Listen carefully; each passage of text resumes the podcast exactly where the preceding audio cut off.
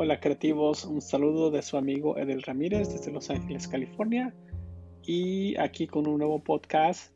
Esta es la segunda parte de mi acercamiento a los logotipos. En el primer logotipo, perdón, en el primer podcast uh, dije que el logotipo de Nike es el logotipo más feo o el de los más feos. Y ya expliqué por, por qué. Si este es el primer podcast que escuchas de mí, te sugiero que escuches el anterior, creo que es el número 16, y ahí te explico por qué es un logotipo feo. Ojo, no quiero, no quise decir que no sea famoso. Es muy diferente, pero para mi gusto o para la forma como yo entiendo el diseño gráfico y la identidad corporativa, Nike es un logotipo feo. Pero bueno, te sugiero que escuches el, el, el anterior podcast, el número 16. Y en, este, en esta segunda parte, que no necesariamente la segunda parte de hablando mal de un logotipo, aunque creo que no hablé mal, simplemente expuse lo que yo creo. Ojo, no pues es muy posible que esté mega equivocado, pero esa es mi impresión y es desde siempre. De hecho, tengo esa impresión desde mucho antes de que fuera diseñador gráfico o que me dedicara al diseño gráfico. Y esto hablo cuando en los años, a mediados de los, a mediados de los años 80, 80 por ahí del 84, 85, 86, que yo ya conocía la marca Nike. Y se me hacía, o sea, me gustaban los tenis. De hecho, me gustan los tenis, pero no en sí. Yo veía raro el logotipo. Y, y aunque yo lo dibujaba, pero se me hacía raro. Bueno, mi acercamiento a los logotipos, o cómo crear un logotipo, o cómo yo sugiero crear un logotipo.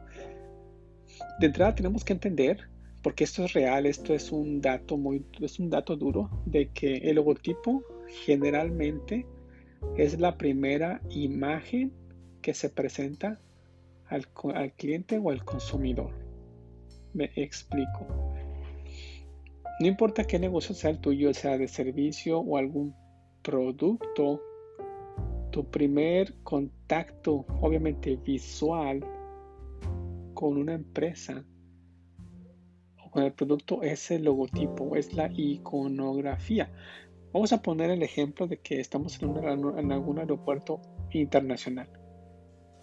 Siempre estamos buscando, por ejemplo, si queremos ir al baño, busca, ¿qué buscamos? El, generalmente vamos a buscar, no, ojo, no la palabra baño o, o en inglés uh, bathroom o toilet.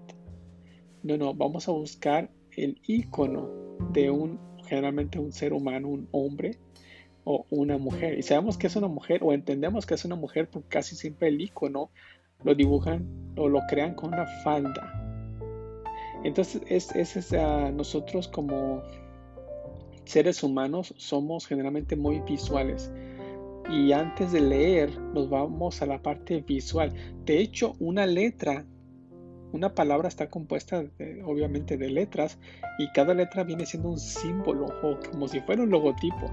Y realmente ah, entendemos el sonido de cada palabra o el sonido de, cada letra, de cada vocal o de cada consonante, pero identificamos con un con un uh,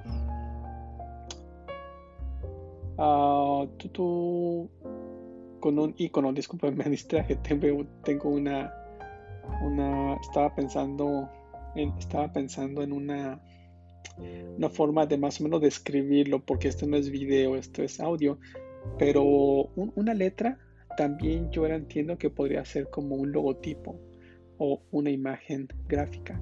Entonces, primero tenemos que tener en cuenta que es el primer contacto visual con un producto, con un servicio con una empresa.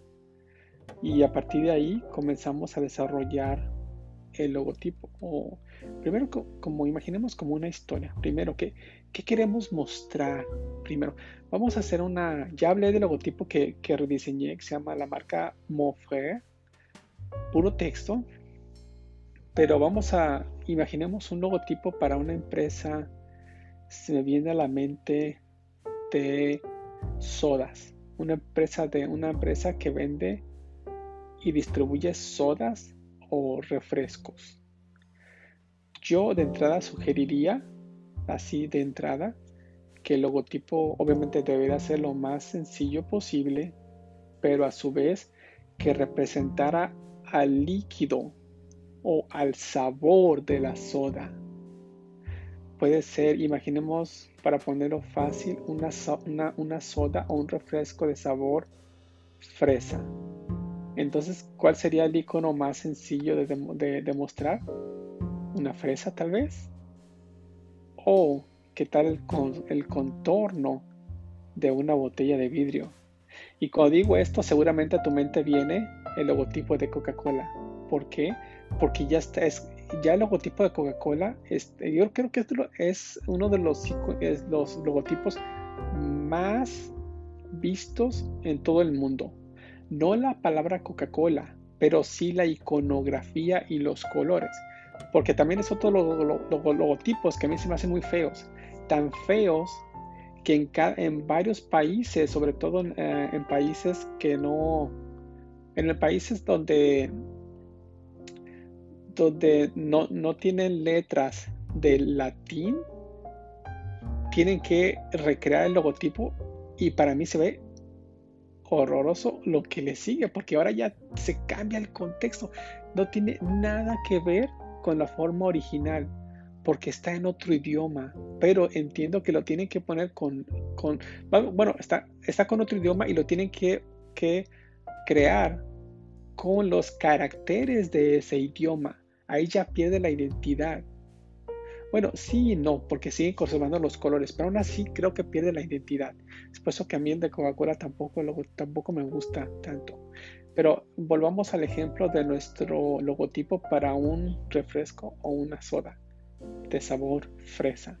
Entonces, de entrada tenemos que buscar el nombre y el icono que va a representar esto. Entonces, podría ser el contorno de la botella de vidrio, pero ¿qué tal si el refresco, el refresco este también se vende en lata? ¿Qué tal si se vende también en una botella muy grande? No, una, botella pequeña. Entonces ahí tendríamos un problema con la, con la iconografía de, una botella de vidrio. Entonces se, se, me ocurre que podría ser una fresa muy estilizada y tal vez en algún lugar de la fresa poner una pequeña gotita que la gota representa el líquido. Bueno, es, el hacer logotipo puede ser muy sencillo o puede ser muy complejo. De hecho, yo he, hecho, yo he creado logotipos sin exagerar como en 20 minutos. Buenos logotipos. Y me ha tocado crear logotipos que han sido literalmente semanas. En el caso de, de esta marca Monfrère, me tomó como un mes crear el logotipo entre ir y venir, ir y venir, ir y venir con ajustes, con ajustes, porque estuve trabajando de forma remota. Y, lo que yo intentaba, porque me, pedían que enviara el logotipo por email, pero mandaba un logotipo por email. Ah, hoy en día, ah, bueno, voy a explicarlo. Voy a hacer una pausa aquí, vamos a hacer un pequeño corte comercial importante y en la segunda parte de este podcast voy a explicar por qué no es bueno presentar logotipos en un email o en el teléfono. Voy a explicar.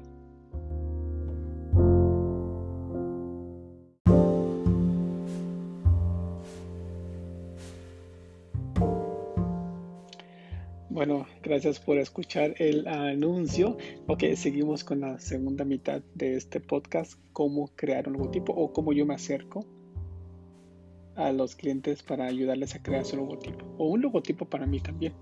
Bueno, decía que cuando estamos creando un logotipo, yo generalmente sugiero que no se mande por email porque el impacto es muy diferente. El problema que tengo con el email o es que cuando cuando tu receptor está observando el email, tienen que lo, lo tienden a acercarse en el teléfono, hacerles zoom in, acercarse y se pierde la perspectiva del logotipo. Yo sugiero que sea impreso. De hecho, el logotipo de este de la marca Mofre lo imprimí y él me decía, no, mándame por email. Dice, no, tienes que verlo, pero impreso. Porque impreso no vas a verlo como realmente se ve directamente, se se ve en las etiquetas de los jeans si te doy un email vas a tener, vas a, vas a acercarte al logotipo. Y no, esa no es la realidad del logotipo, la realidad de cómo se visualiza en, tu, en, tu, en tus jeans es impreso en las etiquetas. Y, y en la es lo que se, en inglés se llama si es un uh, hand tag. La, la, etiqueta grande que va colgada al jeans a los jeans y también la, etiqueta que va dentro de los jeans pero se ve a cierto tamaño entonces yo tengo que presentarlo exactamente al tamaño como se ve es lo que yo sugiero ojo no en, todo lo, no en todos los logotipos pero sí en este caso yo sugerí que fuera impreso. Desde luego le mandaba, le mandaba el logotipo por email para ver qué reacción tenía. Pero, eh, pero la mayor parte del tiempo lo estuvimos trabajando de forma impresa. Ese es lo que yo sugiero. Y no todos logotipos, pero sí la gran mayoría. Para evitar que, que hagan un acercamiento, porque ya se pierde la, se pierde lo, no, no se ve el logotipo a su tamaño, a su tamaño real. Por ejemplo, si el logotipo generalmente se va, va a ser visto en plataformas como en redes sociales como Facebook, Instagram, TikTok o YouTube, allí sí mándalo, pero mándalo en una forma que sea como un mockup, así como en una, sí, bueno, disculpen la palabra en inglés, pero en inglés es un mockup o el layout o una forma de, ah, de presentarlo como se vería exactamente al tamaño en la red social. Allí sí puedes mandar el email o mandarlo directamente al teléfono o aún, mejor hacer la prueba en alguna cuenta, crear una cuenta exclusiva en, ah, Instagram solamente para visualizar el, logotipo al tamaño actual. Porque también si lo mandas por email o al teléfono van a tender a acercarse al logotipo y así no es. El logotipo se tiene que visualizar en la forma como va a ser distribuido, ya sea de forma digital o impresa. Ese es el mejor escenario. Bueno, y siguiendo al logotipo de nuestro hipotético logotipo de un refresco sabor fresa, ese sería el primer acercamiento, obviamente también importante el color. Y el color que más, que, el color que creo que me viene más a la mente pues es un color rojo, obviamente que se va a representar a la fresa. Ahora tal vez deberíamos agregar un poquito de verde para complementarlo todavía. O de plano hacer, hacer el logotipo, estilizar la fresa lo máximo posible. Porque también no podemos hacer solamente un círculo porque ya parecería la forma de una cereza. Entonces el logotipo tiene que ser fácil de identificar si es un logotipo de una, de una fresa, que se vea como una fresa. ¿Y cómo se ve una fresa? Dibuja muchas fresas y muéstralo a las personas, pero, pero a personas que no tienen nada que ver con la empresa. Ellos, ellos observan y, y preguntan, ¿qué te parece este dibujo? Y si te dicen, oh, es una fresa, estás bien. Si te dicen, ¿qué es? Está mal. Ni siquiera les preguntes ni les des explicaciones. Está mal. Punto. O sea, un logotipo debe ser fácil de identificar. También ya hablé que el logotipo se tiene que hacer de una forma que se facilite de dibujar para las personas que hacen rótulos. Esa parte también es bien importante. Y, otra, vez hacer, otra vez hacer el ejercicio de traer ese logotipo, mandarlo a ya por el siglo XV o el XVI, e imaginar si las personas de, ese, de esos siglos podían identificar tu logotipo. se puede hacer esa prueba, obviamente es, obviamente no es real porque no podemos hacerlo, pero más o menos con los datos que tenemos de cómo vivían en ese tiempo, nos podemos ah, dar una idea de tal vez si esas personas serían capaces de identificar tu logotipo. Es la parte muy importante. Y, e insisto mucho, hacerlo lo más sencillo posible. No hay nada más frustrante que alguien que crea un logotipo, que lo muestre y que la persona diga, ¿qué es? Eso es muy frustrante. Es preferible hacer un logotipo que sea tan sencillo como un triángulo, un círculo o un cuadrado y la gente diga, oh, un cuadrado. Pero, ¿qué empresa representa? Ok, pues la puedes reforzar con un texto abajo. Pero es importante que, las, que, la, que el logotipo sea fácil de identificar y no tengas miedo en mostrarle tu logotipo a personas que no tienen nada que ver en la industria. De hecho, yo sugiero que, que muestren el logotipo a personas que no tienen nada que ver en la industria, sobre todo para ver si pueden identificar qué es, no, no necesariamente la marca, pero identificar qué forma es. Es por eso que, por ejemplo, cuando en los swap meets o en mercados o en los, o en los sobre ruedas, las placitas o los tianguis, no sé cómo le digan en tu país o en tu estado, aquí en Estados Unidos a los swap meets o a, los a los también les dicen creo. Las personas que, que hacen sus que ponen los números los precios obviamente a mano rotulados son fáciles de identificar porque ya nos acostumbramos a ver esas cartulinas de colores fluorescentes con textos en negro. Entonces identificamos rápido oh no necesariamente que es un logotipo, pero identificamos la, iconografía y los textos, decimos, oh, esto cuesta tanto y seguramente va a ser barato porque está el, el precio está impreso en un cartón barato. Y no necesariamente puede ser más barato. Es muy posible que ese mismo producto lo encuentres más barato, más barato en una tienda comercial grande o en una corporación mucho más grande que todo el mundo ya sabemos qué tipo de corporación está hablando. Bueno, hasta aquí es, es un acercamiento muy sencillo tal vez, de cómo crear un logotipo, pero creo que si recibes la mayor información de tu cliente, de qué representa, qué es lo que va a representar la marca y, mantenerte al lado de lo más sencillo posible. Desde luego hay logotipos que se van a hacer mucho más complicados, pero es un mercado totalmente diferente. Pero yo sugiero que logotipos sean de lo más sencillo posible. Los colores, obviamente los colores van a estar, van a estar dictaminados también por el producto o por el servicio y siempre tener en cuenta que el logotipo va a ser la primera imagen que las personas van a ver de tu producto. Entonces mantener siempre en cuenta eso. Y, al ponerle textos también sean, que sean textos con tipos de letra que sean fácil de leer. ¿Ok? Bueno, hasta aquí el podcast de cómo crear un logotipo. Un, podcast muy cortito, también bastante sencillo creo. Y nos escuchamos hasta el siguiente podcast. Un abrazo, cuídense mucho y un saludo, saludo de su amigo Edel Ramírez desde Los Ángeles, California.